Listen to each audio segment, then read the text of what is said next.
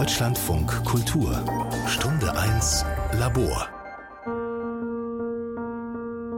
Und dazu begrüßt sie Thorsten Janczek.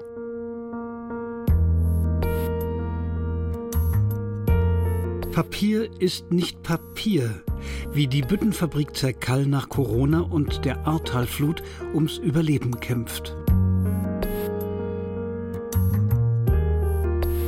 War letztes Jahr im Dezember, als ich im Zuge der Kulturmilliarde Recherchen von Deutschlandfunk Kultur im Berliner Atelier der Künstlerin Maila Zineli stand.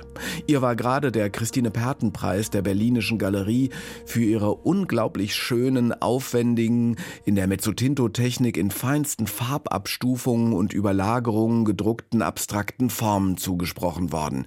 Jedes Blatt für mich ein kleines Wunder. Und sie war glücklich, eine neue Druckerpresse zu haben für ihre wie es heißt, schwarze Kunst. Gemeint ist das Drucken.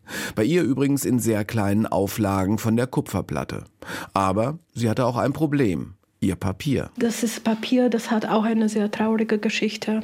Das ist von Firma Zerkal, von Renker und Söhne. Und diese Fabrik wurde auch von der Pandemie aus sehr schwer betroffen und dann auch von der Flutwelle in Ahrtal.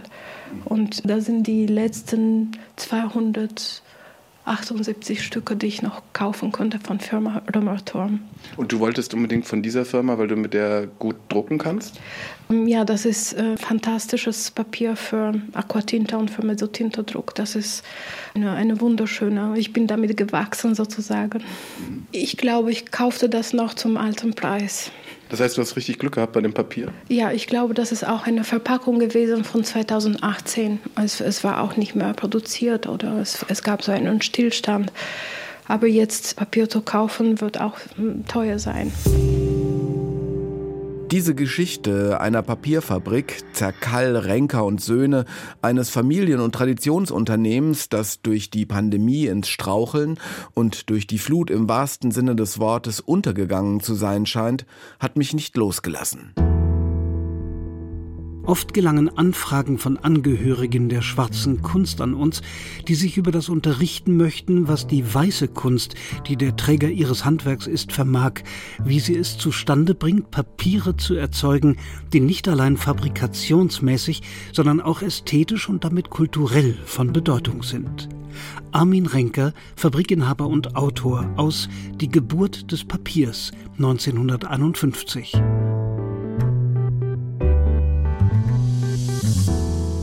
Nicht nur Künstlerinnen und Künstler wie Maila Zeneli, Georg Baselitz oder früher auch Max Ernst benutzten oder benutzen Bütten aus Zerkall von Renker und Söhne. Auch die erste Druckversion des Grundgesetzes entstand auf Zerkallbütten, genauso wie der Deutsche Einigungsvertrag und selbst noch der Koalitionsvertrag der gegenwärtigen Berliner Ampelregierung. 2020 musste die Firma Insolvenz in Eigenverantwortung anmelden, wurde im Mai 2021 der Firma IP Verpackungen mit neuem Nutzungskonzept übergeben. Im Juli kam dann die Flut. Die Kall, der Fluss, der über 100 Jahre lang die Fabrik mit Wasser versorgt hat und für die Produktion unerlässlich war, wird ihr nun zum Verhängnis. Seither ruht die Produktion. Der Feinpapiermacher benötigt ein hervorragend geklärtes und aufbereitetes Betriebswasser. Nur mit seiner Hilfe kann er seine guten Qualitäten herstellen. Ein Kilo Feinpapier erfordert rund 1000 Liter Wasser zu seiner Herstellung. Darum muss reichlich Wasser da sein, ein nie versiegener Strom reinen und weichen Wassers. Armin Renker, die Geburt des Papiers. Anfang März mache ich mich auf den Weg nach Zerkall in die Nordeifel, zwischen Köln und Aachen. Ich bin verabredet mit Felix Renker. Er hat in vierter Generation die Papierfabrik bis zur Insolvenz geführt. Und ich bin verabredet mit Hans-Wilhelm Hambloch. Er ist der neue Geschäftsführer und Hausherr der Papierfabrik und er schließt das Tor auf. Dann sind wir zu dritt, allein, in einem der wenigen beheizten Räume der Fabrik. Felix Renker. Wir sind hier im technischen Büro im ersten Stockwerk und mit alter Bauweise verbundenen Fenstern, also verbundenen Büros, wo man durch die Fenster durchschaut und mit Blick auf das Kesselhaus und das Treiben im Betrieb. Eine Papierfabrik braucht ja Wärme für die Trocknung und auch für die Heizung. Und die Wärme ist der Dampf, der das Papier trocknet, wenn es eben produziert wird. Und das ist das, was man als weiße Rauchschwaden über einer Papierfabrik sieht, das dann eben oben verdampft. Das ist alles Wasser. Was ist denn im Juli 21 passiert? Im Juli 21 ist eine große Flut auch hier durch das kleine Kaltal durch geflossen und hat unvorstellbare Zerstörungen hinterlassen.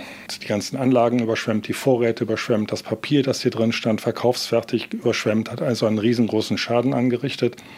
Hochwässer in dieser Gegend waren nicht neu. Man hat ein großes Talsperrennetzwerk gebaut, das die Überschwemmungen, vor allem im Ruhrtal, sehr effektiv eingebremst hat. Aber in dieser Nacht ist einfach zu viel zusammengekommen. Wie im Ahrtal, wo das ja gewissermaßen alle 100 Jahre jetzt stattgefunden hat, hat es hier in dieser Gegend eine Überschwemmung von solchem Ausmaß meines Wissens noch nicht gegeben. Ja, der Betrieb ist im vollen Lauf, zwei Monate nach der Übergabe, wirklich kalt erwischt worden. Also wir haben ja am 1. Mai das Unternehmen übernommen. Wenn wir der Herr Ferron, Industrieller aus Düren und mit seiner Firma EP Verpackungen und wir waren dabei, alles so ein bisschen neu zu organisieren, auch neue EDV-Technik und viele Sachen einzuführen. Und genau in der Woche, als die Flut hier war, da hatten wir Gespräche mit der Versicherung angedacht und die waren aber dann natürlich nicht mehr erfolgreich, weil dann die Flut schon da war. Warum haben Sie denn das Werk übernommen? Der Hintergrund war eigentlich nicht das Büttenpapier, sondern wir wollten hier. Sie machen Sushi-Verpackungen auch, habe ich Ja, aber eigentlich war gedacht, dass wir hier Takeaway-Schalen auf Zellstoffbasis produzieren. Das heißt, der Vorproduktionsprozess, also bis zur Auflösung des Zellstoffes, bis hin zu den Fasergussmaschinen ist fast identisch mit der Auflösung des Zellstoffs für die Büttenpapierproduktion. Und das war der Hintergrund, weswegen wir das Unternehmen hier übernommen haben. Waren denn die Bütten äh, für sich genommen nicht mehr rentabel? Ich meine, das hatte so eine große Tradition von dem Einigungsvertrag. Das erste Grundgesetz wurde auf Zerkalbütten gedruckt. War das dann irgendwann wirtschaftlich nicht mehr tragbar? Es hat in den letzten Jahrzehnten ein gewaltiger Wandel im Papierverbrauch stattgefunden, ein richtiger Strukturwandel, ein richtiger Bruch. Und dieser Bruch hat auch die grafischen Papiere besonders stark erwischt und dazu geführt, dass der Verbrauch immer stärker zurückgegangen ist. Es wird vom papierlosen Büro gesprochen. Insofern hat der ganze Papierverbrauch stark gelitten. Es ist sehr viel in Verpackung gegangen. Und die Bütten, obwohl es eine Nische schon in der Nische ist, auch betroffen, weil ein Teil der Papiere als Schreibpapiere in den Fachhandel geht, ein Teil der Papiere als grafische Papiere in den Kunstmarkt ging.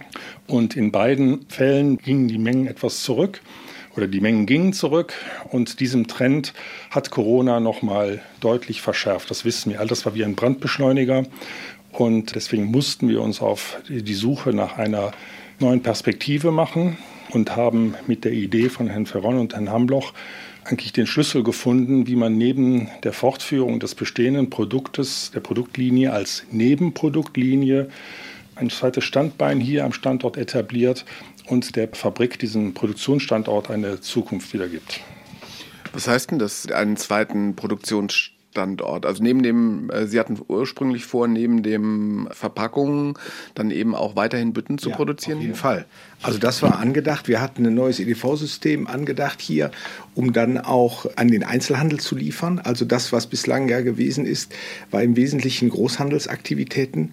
Und äh, so hätten wir dann auch anders konfektionieren können. Und das war der Punkt, was wir dann hier mit der Büttenproduktion vorhatten aber dadurch, dass die Flut da war und wir die Maschinen für den Fasergussbereich, also sprich für den Teil der Takeaway-Schalen, noch nicht hier hatten, ist dann die Entscheidung gefallen, dass wir diese Fasergussproduktion nicht hier am Standort mehr machen, weil wir bislang noch keinen neuen Hochwasserschutz haben, sodass wir die Produktion jetzt in Aldenhofen machen, im Stammwerk. Und was passiert jetzt hier mit diesem Gebäude? Also wir sind jetzt gerade reingekommen, es ist eine schöne alte Backsteinfabrik, sieht eigentlich ganz toll aus. In Berlin würden sich die Leute darum reißen, hier Künstlerateliers einzubauen. Aber wir sind hier in Zerkall in der Nordeifel und Sie müssen wahrscheinlich irgendwie ein neues Konzept auf die Beine stellen, wenn Sie jetzt Ihre Verpackungen am Hauptstandort produzieren. Ja, das stimmt. Wir haben Gott sei Dank gute Unterstützung durch diverse Ministerien, sowohl das Heimatministerium wie auch das Wirtschaftsministerium, die sich hier sehr stark engagieren.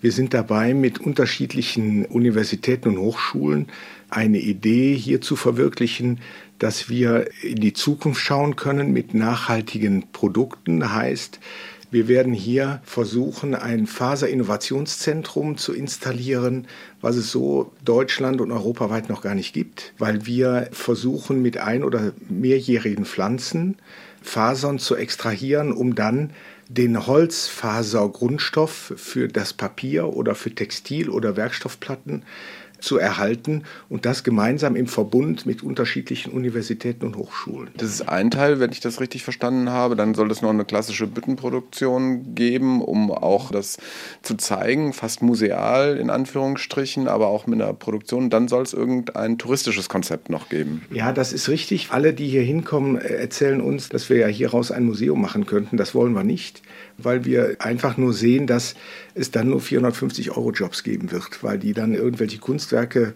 beaufsichtigen müssen. Und das wollen wir nicht. Deswegen ist die Büttenpapierproduktion schon oben auf. Ich habe heute das letzte Gutachten bekommen, damit wir den Wiederaufbau im Ministerium beantragen können. Also der Wiederaufbau und die dann wieder in Betriebnahme der Maschine. Und dass auch die Gebäudeschäden, die die Flut verursacht haben, dass die halt auch entschädigt werden. So wie das eben an der A oder an anderen Stellen war, werden wir das jetzt hier auch versuchen umzusetzen. Und wir werden eben auch das Thema Tourismus nach vorne bringen. Wir sind mit der Kommune, mit Nachbarkommunen im Gespräch, um genau diesen Teil der Nordeifel noch attraktiver zu machen, als er jetzt schon ist.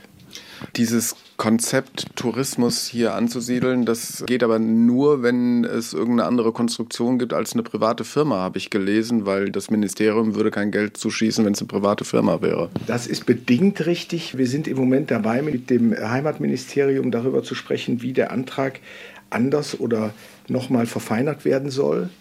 Und da warte ich eigentlich auf eine Rückmeldung, damit wir das in die Öffentlichkeit auch bringen können, weil wir auch hier zumindest einen Teil des Fabrikgeländes der Öffentlichkeit zur Verfügung stellen wollen, um dann auch einen Ort zu haben, an dem man sich trifft, um da auch andere Veranstaltungen durchführen zu können.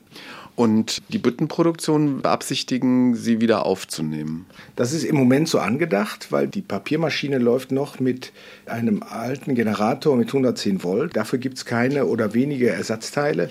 Und deswegen werden wir versuchen, neue Technik hier zu installieren. Und das ist, wie gesagt, noch ein Thema, was wir mit dem Ministerium abstimmen müssen. Und dann auch Joint Venture würden wir eingehen wollen, gerne mit einem anderen Papierproduzenten, der eben dann auch die Vermarktung weiter vornehmen kann. Das wäre aber das klassische Zerkall-Bütten. Ja, absolut. Das Brand Zerkall ist weltweit bekannt und wo die Familie Renker für letzten Endes für gesorgt hat, dass eben das überregionale Interesse auch da ist. Und das wollen wir natürlich auch nach außen bringen. Und dann wird die Qualität auch bleiben müssen. Was zeichnet denn Felix Renker das Zerkallbütten oder das Papier insbesondere aus? Echte Büttenpapiere vom Rundsieb geschöpft sind für Druckverfahren besonders geeignet, weil sie eben eine ganz andere Farbannahme haben als ein konventionelles Maschinenpapier. Das bedeutet nicht, dass nicht Künstler auch auf anderen Papieren arbeiten können und sollen, aber bestimmte Eigenschaften bieten eben Büttenpapiere, die andere Papiere nicht haben. Das ist, drückt sich in der Farbannahme aus, das drückt sich in der Farbwiedergabe aus. Und nicht zuletzt, äh, der Büttenrand ist ein Echtheitsmerkmal für Kunstwerke.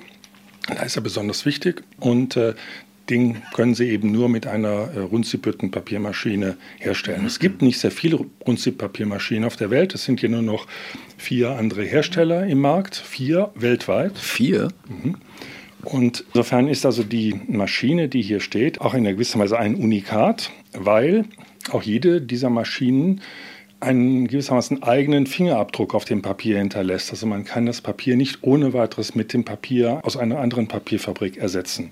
Ja, das ist das Interessante. Also weil ich hatte ja mit einem Künstlerin, die hat gesagt, ja, ich drucke immer auf dem Papier, weil ich da immer schon drauf gedruckt habe. Und da habe ich gesagt, warum nimmst du kein anderes Papier? Sagt sie, geht nicht. Es geht im Prinzip schon. Also so wie der Maler auch einen anderen Pinsel verwenden kann oder eine andere Farbe zum Malen, aber er ist an ein bestimmtes Material gewohnt. Und das Material gibt ihm eine Zuverlässigkeit und es gibt ihm auch eine bestimmte Qualität, an die er seine Arbeitstechnik angeglichen hat. Und davon möchte man natürlich ungern weggehen. Wir waren ja nur die Papierlieferanten, also wir haben ja nur weiße Papierblätter geliefert. Und die Kunstwerke entstehen durch die Künstler und durch die Drucker.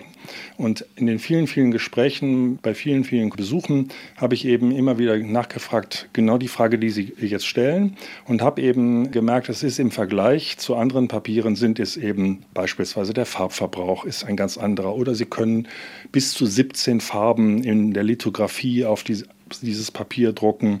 Bei dem anderen Papier reißt nach fünf Farben schon die Oberfläche auf.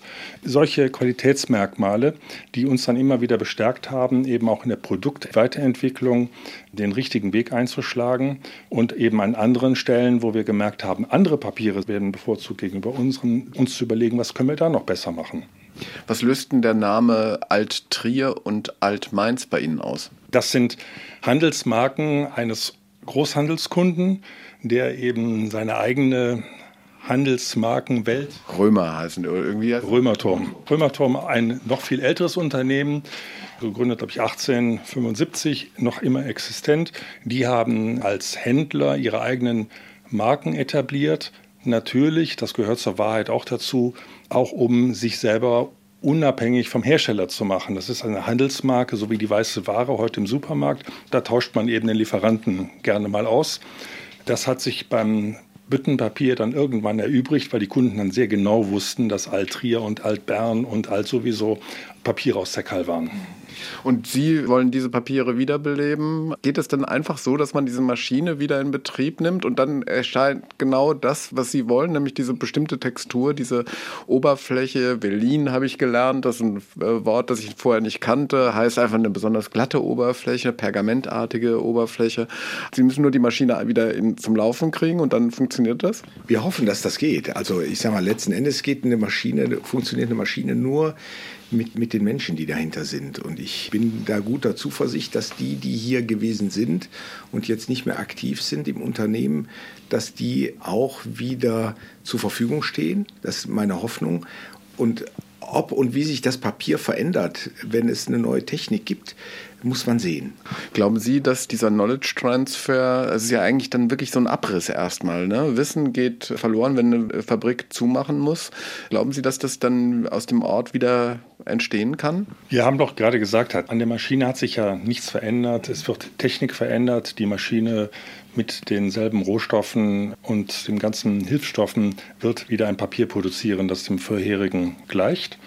Der Faktor Mensch spielt eine Rolle. Das heißt, das, und dieses Wissen ist jetzt hier nicht vor Ort, aber es könnte, dürfte eben. Ich bin da guter Dinge, dass das funktioniert. Also ich sag mal, wir, wir müssen einfach sehen, dass wir jetzt erstmal schauen, dass der Standort hier wieder attraktiv wird, auch für junge Leute. Deswegen kein Museum, deswegen möchte ich, dass hier auch Studierende hinkommen. Und wir sind mit so vielen Menschen im Gespräch, die eben auch hier drucken wollen. Es gibt also hier eine komplett eingerichtete Druckerei noch, die wir jetzt wieder aktivieren wollen. Es gibt daneben eben noch weitere Interessen auch aus der Kunst heraus. Und das möchten wir versuchen nach vorne zu bringen. Ich sage mal, da ist das Papier spielt eine wichtige Rolle, ja. Man wird sicherlich nicht eine Produktion haben, die übers ganze Jahr hinweg dann laufen wird, weil, wie Herr Renker gerade schon gesagt hat, also der Absatz eines hochwertigen Papieres ist auch für den Künstler immer schwierig und nicht immer so ganz erschwinglich. Aber wir wollen doch versuchen, das wieder hinzukriegen. So, jetzt möchte ich aber irgendwas von der Fabrik sehen. Ja.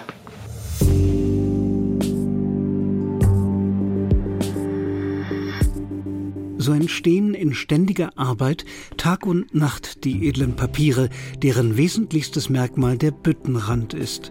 Sie können in allen möglichen Stärken erzeugt werden, bei Banknotenpapier von 70 Gramm pro Quadratmeter an bis zu 400 Gramm pro Quadratmeter für Kupferdruckkartons. Ihre Formate sind bedingt durch die Maschinenbreite und den Umfang der Rundsiebzylinder. Armin Renker, die Geburt des Papiers. Was man da so im Hintergrund plätschern hört, ist die Kall? Das ist die Kall, die entspringt im Hohen Fenn im belgischen Grenzgebiet und mündet hier in Zerkall in die Ruhr, die Ruhr ohne Haar. Und die Kall ist so über die Ufer getreten? Ja, komplett. Also wir hatten hier so einen großen Wassereinbruch, dass eben die Kall, weil sie hier halt an der Stelle der Fabrik auch ein klein wenig verjüngt ist, also verengt ist, war einfach, waren die Wassermassen einfach zu groß. Also das war hier, ich habe das mal nachgelesen, das war die Hälfte des Sommerwassers des Rheinfalls in Schaffhausen. Also das kann man sich dann vielleicht vorstellen, was hier an Wassermengen durch die Fabrik geflossen ist. Hier sehen Sie noch Papier, was wir zurückbehalten haben, um mal zu zeigen, wie das ausgesehen hat, als hier der Schlamm und das ganze Wasser durch die Hallen floss. Das ist ein Stapel Papier, der an der Seite total braun, verschlammt, vererdet ist. Genau, und das haben wir zurückbehalten, einfach als Relikt und als Erinnerung an diese Katastrophe hier. So, jetzt gehen wir hier durch ein Treppenhaus. Wo sind wir, Herr Renker? Ich kenne mich jetzt schon nicht mehr aus. Wir sind im ersten Stock, auf dem Weg in den zweiten Stock. Das ist eine Papierfabrik nach altem Zuschnitt. Hier geht es nach dem Prinzip der Schwerkraft von oben nach unten. Was heißt das dann? Ja, oben fängt man an zu arbeiten und löst die Zellstoffe auf mit Wasser und lässt sie dann vom zweiten Stock in den ersten, vom ersten ins Erdgeschoss zur Papiermaschine. Zellstoff heißt Zellulosefaser, also als Baumaterial fürs Papier, kann herkommen aus allen möglichen Pflanzen. Und in der Papierindustrie werden Holzfasern hauptsächlich verwendet oder in unserem Fall auch Baumwollfasern. Und die werden aufgeschlossen. Was heißt aufgeschlossen? Der Baumstamm wird gekocht und dann zerlegt sich der Baum in seine Bestandteile. Ein Teil der Bestandteile sind die Holzfasern, die dann das Grundgerüst des Papiers bilden, nämlich der Zelluloseanteil. Während die anderen Baumbestandteile dann für andere Verwendungen eben abgeschieden werden, bleibt eben die Zellstofffaser übrig. Und bei der Baumwolle ist es ähnlich. Oder Sie können Leinen nehmen oder Sie können Jute nehmen oder Sie können auch Gras nehmen. Gras hat, beinhaltet eben auch Zellulose. Dem Wasser ist der Ausgangs, das Ausgangsmaterial fürs Papier. Sie entziehen diesem Gemisch das Wasser, es trocknet und die Fasern verfilzen sich. Das ist ein physikalischer Vorgang und dann haben Sie ein Blatt Papier. Wir haben hier für die einzelnen Papierarten haben wir dann äh, bestimmte Rezepturen. Buche, Birke. Wie ist denn so ein Rezept zustande gekommen? Mit viel Wissen. Jedes Papier hat seine eigene Rezeptur. Ist ein bisschen wie beim Kochen. Wer entwickelt diese Rezepturen? Das machen diejenigen, die sich mit der Herstellung von Papier auskennen, also Papiermacher, Papieringenieure, die überlegen sich, äh, was ist das richtige, der richtige Mix, aus welchen Rohstoffen bauen wir das Papier.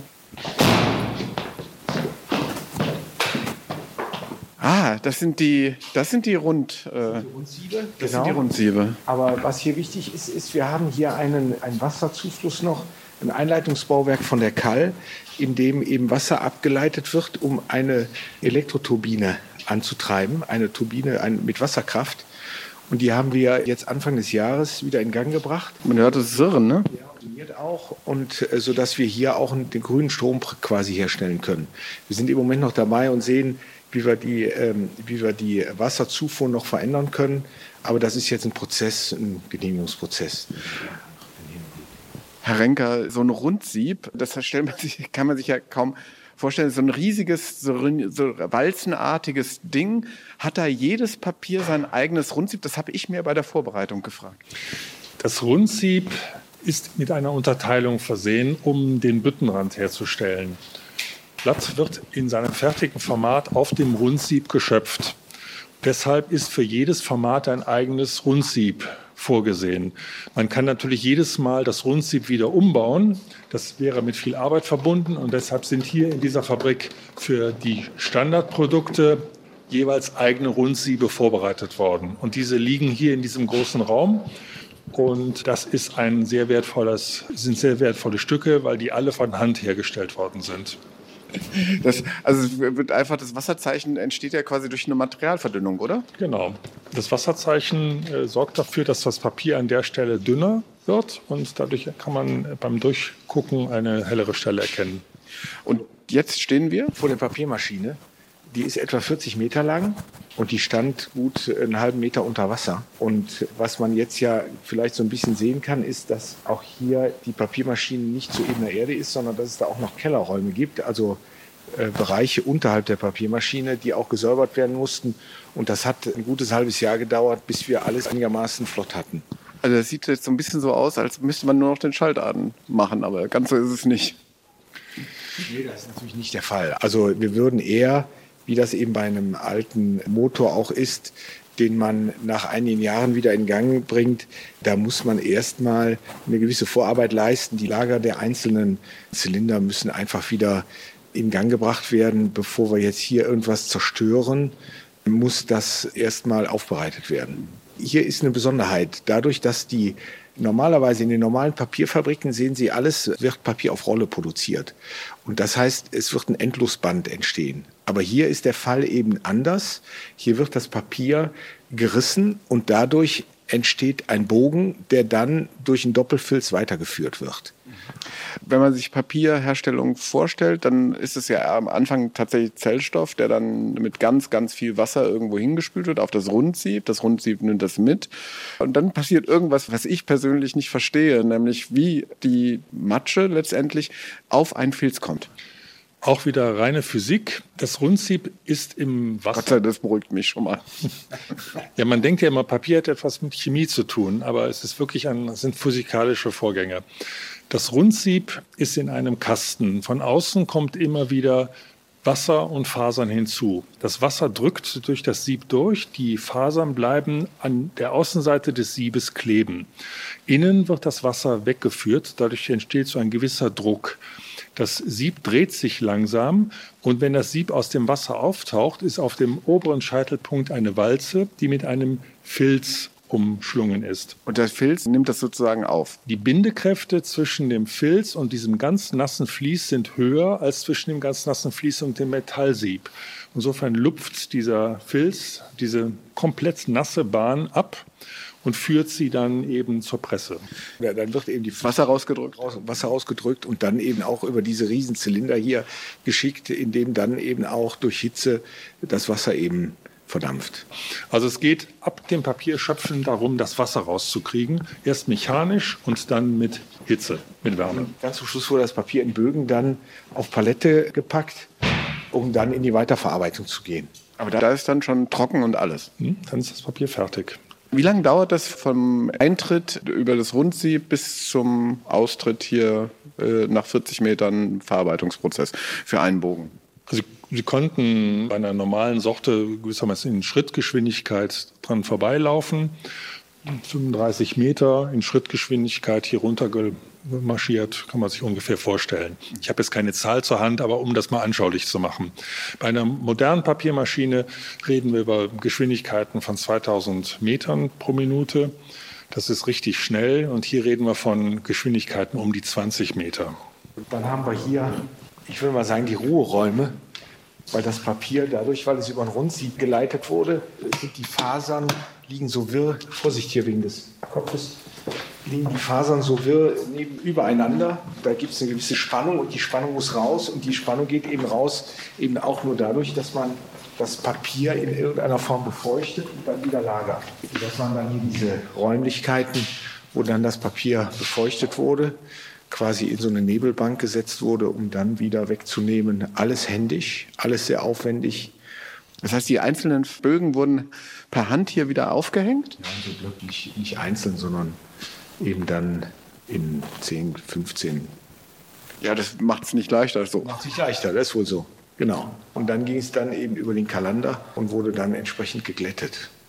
Warum musste man das besonders glätten, das Papier? Ein besonderes Qualitätsmerkmal, besonders bei Schreibpapieren. Alle Schreibpapiere, da soll der Filler ja drüber gleiten und nicht drüber kratzen. Und bei manchen Druckpapieren ist eine glatte Oberfläche auch von Vorteil, wie beispielsweise bei Holzschnitten.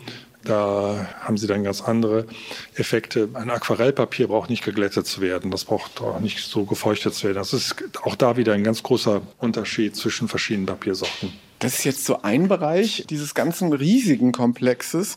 Was wurde denn in den ganzen anderen Bereichen gemacht? Nehmen wir jetzt hin. Einmal haben wir hier, ist hier mal irgendwann ein neues Lager entstanden für Fertigware. Und dann ist nebendran ist noch das Kesselhaus. Das können wir uns auch anschauen, wenn Sie möchten. Sehr gerne. Was natürlich im Wesentlichen dann genutzt wurde, A für die Produktion und B dann auch für Heizung der gesamten Anlage. Das ist eben jetzt die Herausforderung für uns, eine neue Energieversorgung zu bekommen, weil es nicht effektiv ist, mit Dampf Räumlichkeiten zu beheizen. Etwas übergroße Heizung. Ja, eine etwas übergroße Heizung, aber das Beste kommt nebendran. Das ist die, der Kessel, der stattgefunden hat mit Braunkohle, wurde er, glaube ich, wann. Äh, Steinkohle, glaube ich. Wann Steinkohle. Und das ist wirklich ein Ding. Das ist eine Lokomotive. Das, es war ein äh, Kessel, der mit Kohle geheizt wurde, Tag und Nacht, 24 Stunden an allen Tagen des Jahres. Es, über die Dampfmaschine sind Transmissionswellen angetrieben worden. Die ganze Fabrik hatte darüber die ganze Kraftantriebe, also Riemenantriebe. Es ist die Wärme erzeugt worden für die Beheizung des Gebäudes und für die Beheizung des Prozesses. Das waren ja sechs, sieben Tage Wochen. Da wurde auch noch in der Nacht gearbeitet. Und es wurde Strom hergestellt. Das heißt, der Betrieb war autark. Und nach dem Zweiten Weltkrieg konnte man diese Lokomobile auch relativ früh wieder in Betrieb nehmen und diese Stromerzeugung hat hier den Ort Zerkal erleuchtet. Also da gab es kein öffentliches Stromnetz und das ist alles hier aus dem Betrieb passiert. Die wurde natürlich immer unwirtschaftlicher weil es nicht mehr den Durchfahrbetrieb gab, nicht mehr den Sieben-Tage-Betrieb und sie war hoffnungslos überdimensioniert. Also es muss 1926, 27 eine der größten Anlagen auf dem Markt gewesen sein, die da gekauft wurde.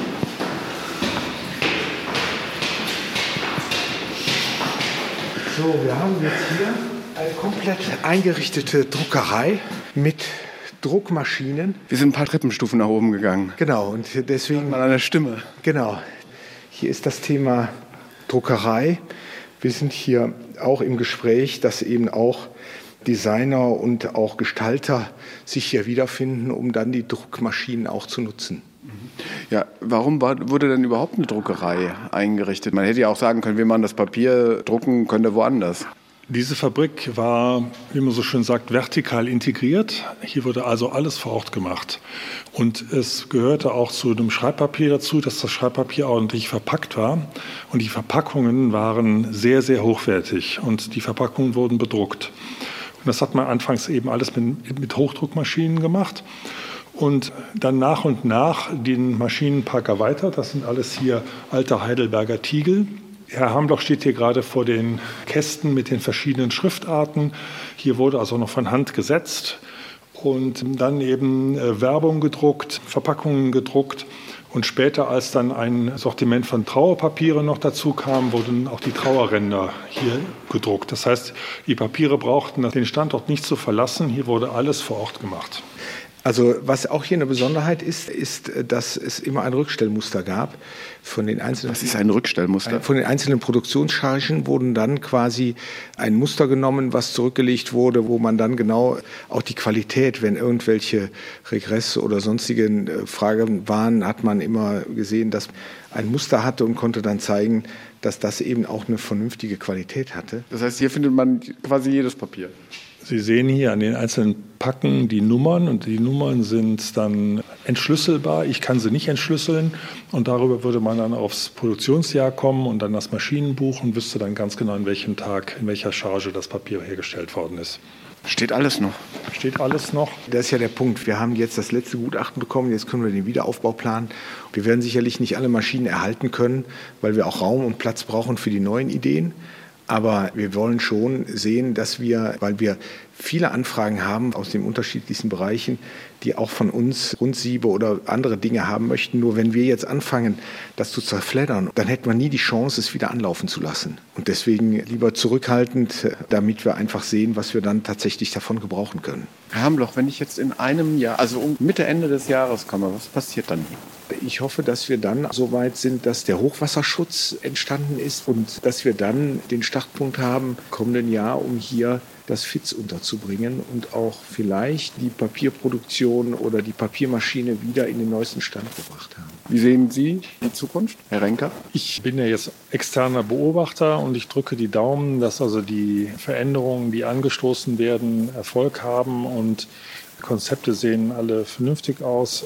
Ich hoffe, dass damit also der Dreh in die Zukunft gelingt. Es ist ja hier ein uralter Standort, den gibt es seit 500 Jahren, wird hier gearbeitet.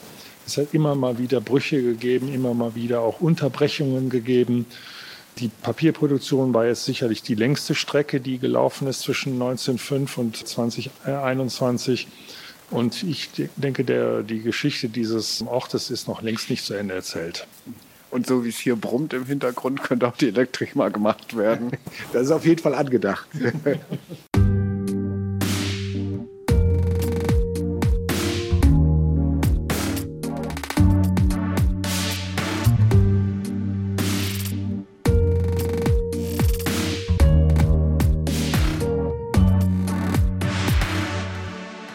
Kaum 20 Kilometer von der Papierfabrik liegt die Stadt Düren, gut 90.000 Einwohner, eine mittelgroße Stadt zwischen Aachen und Köln.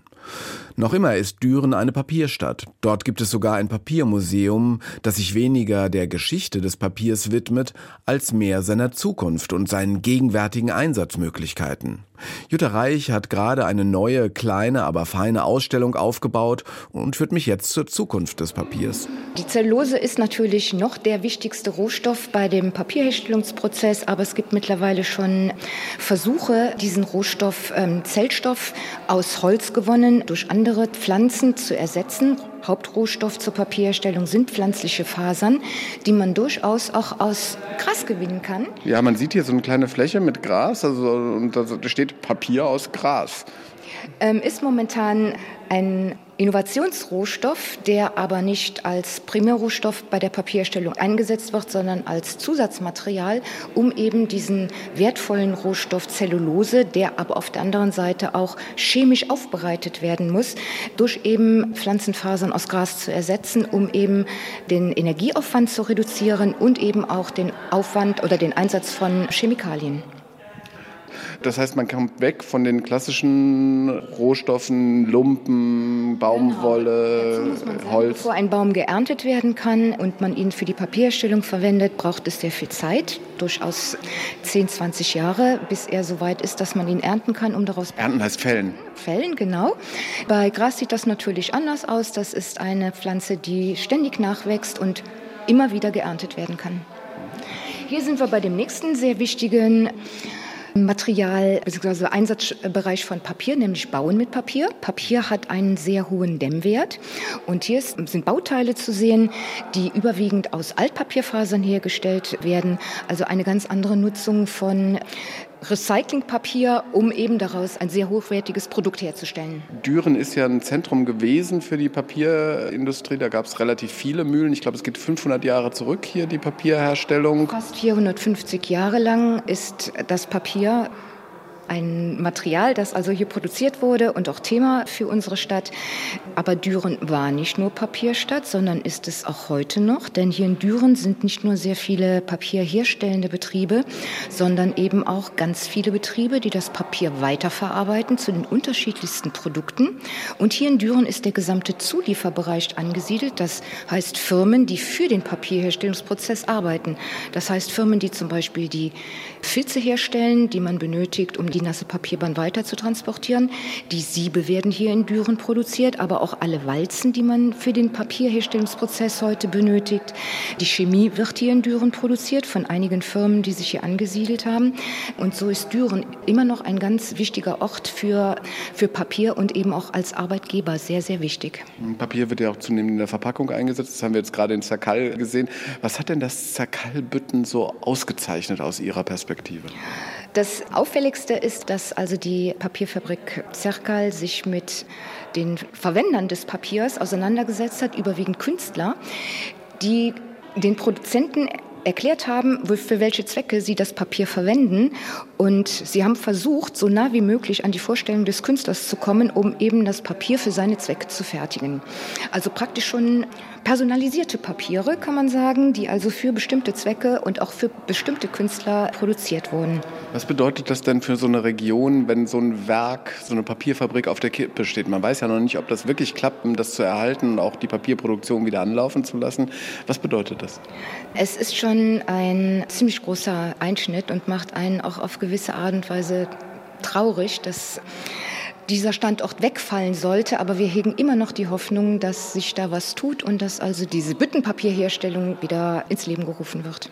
So, jetzt gehen wir weiter in die Zukunft des Papiers. Genau. Also Ihr Bereich, also wo immer weniger geschrieben wird, also auf Papier, sondern mehr auf Tablets und genau. sowas. Und da sind wir jetzt auch direkt schon bei dem ersten Produkt. Ah, leuchtendes also, Papier, das ist ja cool. Genau, sehr zukunftsweisend ist. Hier sehen wir eine Verpackung ähm, aus Papier. Sie ist sehr hochwertig bedruckt. Das, was man auf den ersten Blick sieht, mit Druckfarben auf die herkömmliche Art und Weise. Aber die Elektronik ist mittlerweile auch schon so weit, dass also elektronische Bauteile so kleinteilig hergestellt werden können, dass sie mithilfe eines Druckers auf das Papier aufgebracht werden. Eines Druckers an. Heißt diese Ausstellung hier auch gedruckte Elektronik. Stimmt. Und dieses Papier hat den Effekt, dass es. Sie drücken jetzt da mal drauf. Genau, ich, ich betätige einen Knopf. Und es Wartlicht? Genau, das Papier leuchtet auf und könnte unter Umständen wegweisend sein für eine neue Art von Werbung, wo also der Druck schon sehr verkaufsfördernd manchmal ist und einen bewegt, gewisse Dinge zu erwerben. Aber wenn dann was leuchtet, ist natürlich noch sehr viel verkaufsfördernd. Stehe ich und soll einen Gin kaufen, weil er Bling Bling macht. Genau, aber das Ganze geht auch in der Fläche. Das heißt, unter Umständen wird es in Zukunft keine Fernseher als elektronisches Gerät mehr geben, wie wir das jetzt heute verwenden, sondern man kann demnächst Tapeten oder große Papierbahnen eben mit Leuchtkörpern versehen, wo eben dann demnächst demnächst unsere Fernseher drüber laufen. Sagen Sie, äh, Sie haben gerade eine Ausstellung aufgebaut und zeigen was?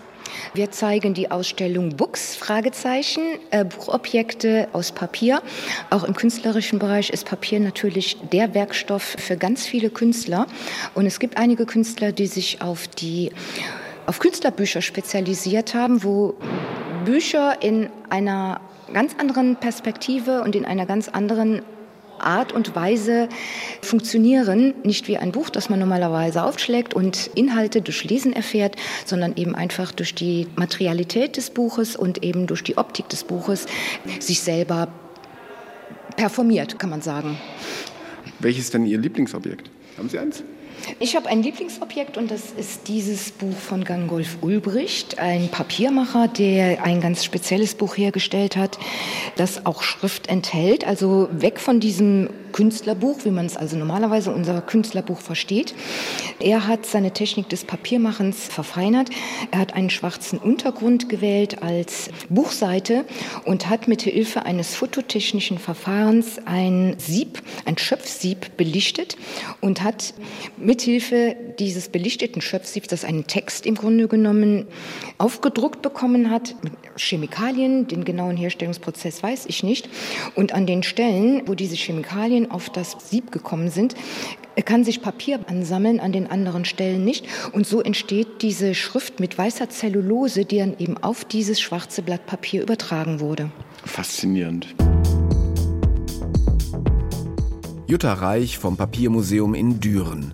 Die neue, gerade eröffnete Sonderausstellung Books, Buchprojekte aus der Sammlung ist noch zu sehen bis zum 5. November.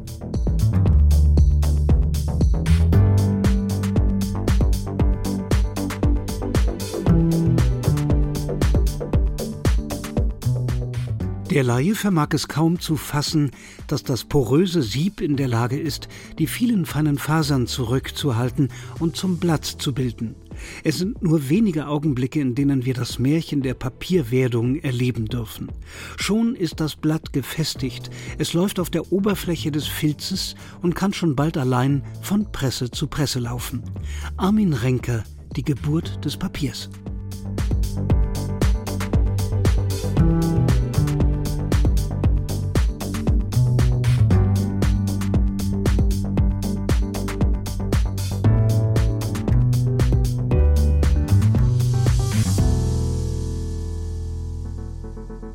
Zurück in Berlin. Ich möchte noch mehr über Papier und Drucken, über den Markt mit Büttenpapier wissen, stehe in einem typischen Kreuzberger zweiten Hinterhof im zweiten Stock einer Fabriketage in der Handsiebdruckerei. Hier werden zurzeit wirklich tolle Kunsteditionen gedruckt. Mit Stefan Gutzi sitze ich in so etwas wie einer WG-Küche, die zwischen Büro und Werkstatt liegt. Er weiß alles über das Drucken und das Papier. Wie ist denn das überhaupt gekommen? Also Papier als Medium jetzt für Drucken hat mich schon seit der Hochschule interessiert. Also ich habe an der Universität der Künste hier studiert und wenn man jetzt da in die Druckwerkstatt geht und das war damals eine relativ seltene Angelegenheit. Also ich habe von 2001 bis 2006 studiert, da haben sich alle für digitale Medien interessiert und demzufolge waren die Druckwerkstätten relativ verwaist und ich war da, habe auch meinen jetzigen Geschäftspartner dort kennengelernt und auf irgendwas muss man ja dann raufdrucken. Und dann fängt man natürlich an mit dem, was da ist, was da rumliegt, an Resten. Und relativ schnell habe ich mich dafür interessiert, was gibt es da noch auf dem Markt und wo kriegt man das her und recherchiere auch ganz gern und habe mich dann eben ein bisschen mit der Geschichte vom Papier beschäftigt, wie wird es produziert. Und jetzt, wo wir die Druckwerkstatt betreiben, jetzt auch schon seit ja, fast zehn Jahren, ist es natürlich einfach ein ganz alltägliches Arbeitsmittel. Also wir versuchen jetzt für die Künstlerinnen und Künstler, die zu uns kommen, das beste Material zur Verfügung zu stellen. Und demzufolge muss man auch herausfinden, was ist das beste Material. Und dann landet man irgendwann bei Rundsiebbüttenpapier, so viel Zerkal als Papier hergestellt hat. Was ist denn das Besondere an dem Zerkalpapier? Also Zerkal gehört zu den wenigen Rundsiebpapierfabriken. Das heißt, das ist zwar eine Maschine, die das herstellt, aber dieser Prozess ist so langsam und es wird auch in so einer Art hergestellt, dass es sehr nah an handgeschäftes Papier kommt. Und wieso ist das wichtig? Also zum einen fühlt es sich gut an, natürlich ein hochwertiges Material zu benutzen. Und zum anderen ist es so, dass die Papierfasern viel besser verschränkt sind als bei einem Papier, was auf einer Langsiebmaschine produziert wird. Und unsere Druckfarben können viel besser mit dem Material umgehen. Das heißt, wenn Feuchtigkeit in dieses Papier eindringt und dann wieder Feuchtigkeit rauskommt, dann ist es nicht so wellig, sondern liegt viel gerader. Und das macht sich einfach gut, wenn man ja, einfach darauf druckt, so wie wir das tun. Ihr arbeitet ja mit relativ vielen Künstlern und Künstlerinnen zusammen. Wie berätst du die, wenn die kommen und sagen, ich habe das und das ungefähr vor? Mit welchem Papier gibt es da eine Papierwerkstatt, ein Papierlager, wo man sagt, hier, das wäre jetzt was geeignetes? Oder es müsste Berlin, also eine ganz glatte Oberfläche sein oder hier doch eher eine leicht angeraute? Also wir haben den Vorteil, dass ich habe vor ein paar Jahren mal eine Studie gemacht für einen Papiervertrieb und musste mich mit Künstlerpapieren auseinandersetzen und kam dazu in den Genuss, eigentlich fast alle europäischen Papierfabriken zu besuchen oder zumindest in, mit denen in Kontakt zu stehen, die Künstler Künstlerpapiere herstellen. Und dadurch ist so ein Archiv herangewachsen. Ich habe also in den Schränken von jedem Bogen, den es gibt auf dem Markt, habe ich ein Exemplar. So, und das ist natürlich ein fantastisches Arbeitsmittel, wenn man über Papier redet, dass man einfach Schrack aufmachen kann, was rausziehen kann. Das ist natürlich der Fall auch oft wieder weg. Manche Sachen gibt es dann gar nicht mehr oder eine Fabrik, so wie Zerkra, kann nicht mehr produzieren oder Magnani hat irgendwie auch die Produktion eingestellt in Italien oder umgelagert. Und man muss aber dazu sagen, dass im Normalfall, wenn jetzt eine Künstlerin und Künstler hier druckt oder eine Galerie oder ein Museum uns beauftragt, dann beschränkt sich das oft auf ein halbes Dutzend Sorten, die es zum Teil ja schon seit 100 Jahren gibt, die gut funktionieren, die in verschiedenen Formaten verfügbar sind. Das sind, gibt so ein paar Klassiker einfach, die immer gerne benutzt werden. Und der Rest ist dann eben so, ja, man guckt auf das Projekt und bestimmte Projekte erfordern besondere Papiere. Und wenn es dann wirklich ganz besonders sein muss, dann arbeiten wir hier mit dem Papiermachermeister Ganghoff Ulbricht zusammen, auch in Kreuzberg um die Ecke. Und Lustig, wir haben gerade im Papiermuseum, habe ich ein Buch von ihm, ein Buchprojekt gesehen. Ja, Ganghoff ist super. Also der macht, ich meine, es ist einer der wenigen Menschen, die wirklich auf eine professionelle Art Papier machen. Also nicht diese Mittelaltermarktnummern, wo man einfach so aus Spaß schöpft, sondern der macht halt für Damien Hirst Papier gemacht und für Louise Bourgeois hat er Papier gemacht. Und dem kann man einfach ein Stichwort geben und sagen, ich brauche irgendwas, was ein bisschen knackig ist, was irgendwie anders glänzt, was ein anderes Volumen hat, was einen anderen Geruch hat. Und dann geht dann seine Materialien ran und macht Papier. Und das gibt es im Jahr immer so ein, zwei Projekte, wo das notwendig ist, also wo entweder ein bestimmtes Format oder eine bestimmte Färbung oder wo eine bestimmte inhaltliche Qualität im Papier sein muss, dass das irgendwas Besonderem gemacht ist. Und dann produziert er das. So, das kann man sich wirklich wie eine Manufaktur, so wie wir ja auch arbeiten. Wir bestellen dann 50 Bögen. Ich gehe nach unserem Gespräch habe ich einen Termin bei ihm. Also wir haben gerade wieder so ein Projekt. Wir besprechen das und stellen das her. Das ist dann quasi die Oberliga von dem, was man machen kann in dem Segment. Und wie ist denn eigentlich, du hast eben gesagt, du hast eine Studie gemacht für einen Vertrieb. Wie ist denn eigentlich der Markt für Künstlerpapiere aufgestellt? Gibt es den Markt wirklich oder ist der so rückläufig wie das Schreibpapier für Vorstandsetagen? Also das Schreibpapier gibt es wirklich wahrscheinlich nicht mehr. Vermutlich gibt es das Büttenschreibpapier nicht mehr. Und jetzt gibt es auch das richtige Schreibpapier immer weniger. Also der Verbrauch nimmt halt ab, das ist richtig. Auch Geschäftsberichte werden nicht mehr gedruckt, sondern es gibt irgendein PDF. Das finde ich aber auch jetzt nicht so wirklich problematisch. Der Markt teilt sich, glaube ich, in sehr unterschiedliche Bereiche auf. Zum einen sind wir als professionelle Anwender, also Druckateliers und ich würde auch sagen Hochschulen vielleicht, die Materialien beziehen, ist halt ein ganz überschaubares kleines Ding. Also man, man kennt sich, es gibt in größeren Städten gibt es eine Handvoll Werkstätten, die das benutzen. Und dann gibt es den Markt der Hobby-Künstlerinnen und Künstler. Ich würde sagen, der ist vermutlich deutlich größer und auch attraktiver. Das sind Menschen, die halt Lust auf gute Materialien haben und sich dann halt ein gutes Papier leisten. So wie jemand, der im Garten unterwegs ist und sich dann gleich die teuerste Heckenschere kauft, weil man natürlich mit schönem Werkzeug arbeiten will. Und dann, ja, dann gibt es sicherlich noch den grafischen Markt, also Werbeagenturen, die mal irgendwie für irgendeinen Aussand, für eine besondere Einladung was brauchen oder eine besondere Schachtel. Ich glaube, das sind so die Haupt, Segmente des Marktes. Und wie entwickelt er sich? Also kann man sagen, dass die Künstlerkartons, dass es etwas ist, was stabil sich entwickelt? Gibt es da mehr, gibt es da weniger? Was ist dein Eindruck? Was bei uns die Serigraphien betrifft, haben wir eigentlich eine Zunahme zu verzeichnen. Also wir haben damals die Druckwerkstatt, Hans-Druckerei, also die so heißt wie das, was ist gegründet, weil einfach die Nachfrage relativ groß war nach Serigraphien. Man muss sich vorstellen, dass in den 16, 17, 18 gab es legendäre Drucker in Westdeutschland hauptsächlich, die hochwertige Serigraphien gedruckt haben, also Originalgrafik hauptsächlich. Und diese Menschen sind halt alt und tot und damals wurde viel mit Lösemitteln gedruckt, also auch ein relativ giftiges Verfahren. Und da fehlt so eine Generation dazwischen. Das war dann irgendwie in den 1990er Jahren, wo auch die Siebdruckereien generell pleite gegangen sind, weil eben halt eine Beschriftung oder eine Tafel nicht mehr im Siebdruck gemacht wurde, sondern mit Folienbuchstaben. Diese ganzen Druckereien fielen alle auseinander und demzufolge war auch die Möglichkeit zu drucken verschwunden. Und wir haben dann von relativ vielen Künstlerinnen und Künstlern gehört, dass als sie mitbekommen haben, dass wir so eine Werkstatt haben, dass die gesagt haben, hey, wollt ihr nicht für uns was drucken? Und dann haben wir angefangen ein bisschen zu drucken und irgendwann ist daraus ein Geschäft entstanden, weil einfach auch dann Galerien meinten, oh gut, dass es wieder jemand gibt, der druckt, weil es einfach wirklich wahnsinnig wenige Menschen gibt, die halt noch hochwertige Serigraphien herstellen. Also diesen Prozess mitmachen. Es geht jetzt eigentlich gar nicht ums Drucken selbst, sondern wenn jemand durch unsere Tür kommt und sagt, er möchte halt ein Blatt machen, bis zu dem Blatt vergehen manchmal Monate, zum Teil auch irgendwie ein Jahr weil es nicht einfach heißt, eine Datei zu drucken, sondern eben jemanden zu begleiten in dem Prozess des Blatt kennenlernen und die Farben kennenlernen und eben auch das Papier kennenzulernen und auszuprobieren.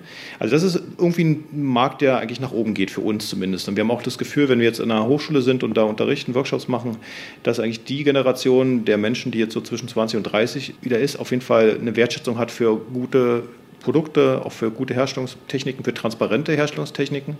Das ist ja eine Entwicklung, die kann man eigentlich generell im ganzen Markt von allerlei Dingen beobachten. Also handgenähte oder rahmengenähte Schuhe und gutes Essen. Und deswegen glaube ich, dass da Papier in dem Segment halt eine Zukunft hat. Hätte da auch Zerkall eine Zukunft gehabt? Da bin ich felsenfest von überzeugt. Also ich glaube, dass die Marke an sich und auch das Produkt, was die machen, auch, auch wie das hergestellt wird. Also wenn man jetzt ein neues Wort verwenden will, das ist halt sehr Instagrammable, was die machen weil es, ist hier einfach eine wunderschön gelegene Papierfabrik und die machen ein tolles Produkt. Also da werden halt wirklich noch irgendwelche alten, der Chef hat mir das mal erklärt, die haben so Reste von der Hemdenproduktion aufgekauft, also Baumwollreste und die werden dann zerschreddert und werden beigemischt. Da wird also nicht mal irgendwie Baumwollzellstoff einfach so eingekauft, sondern die machen das wirklich, wie man das vor 400 Jahren gemacht hat.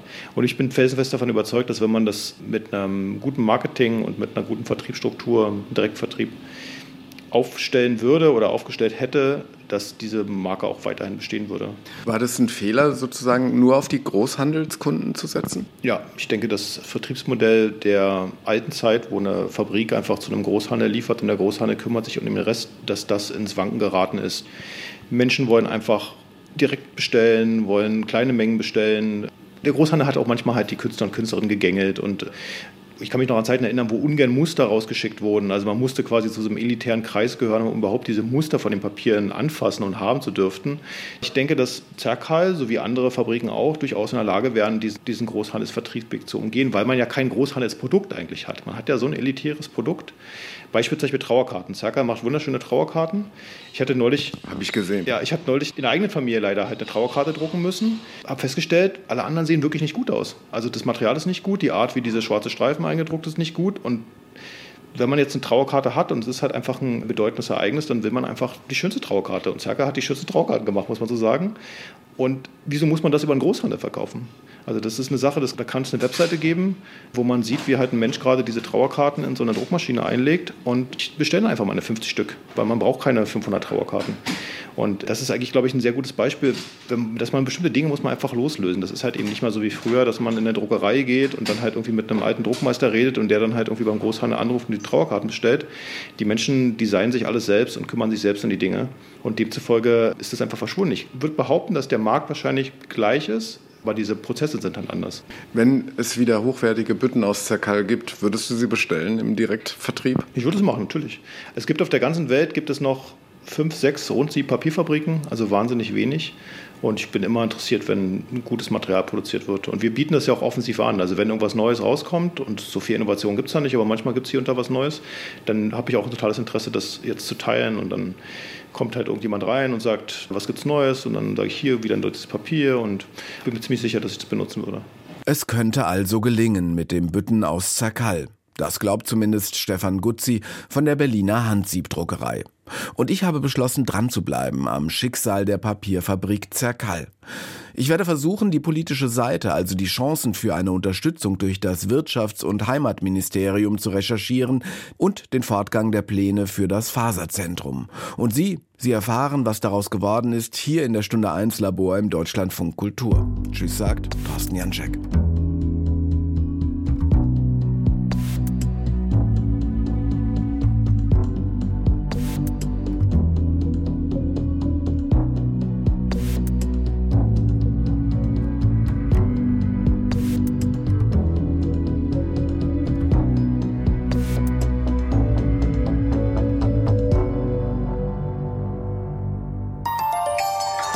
Deutschlandfunk Kultur.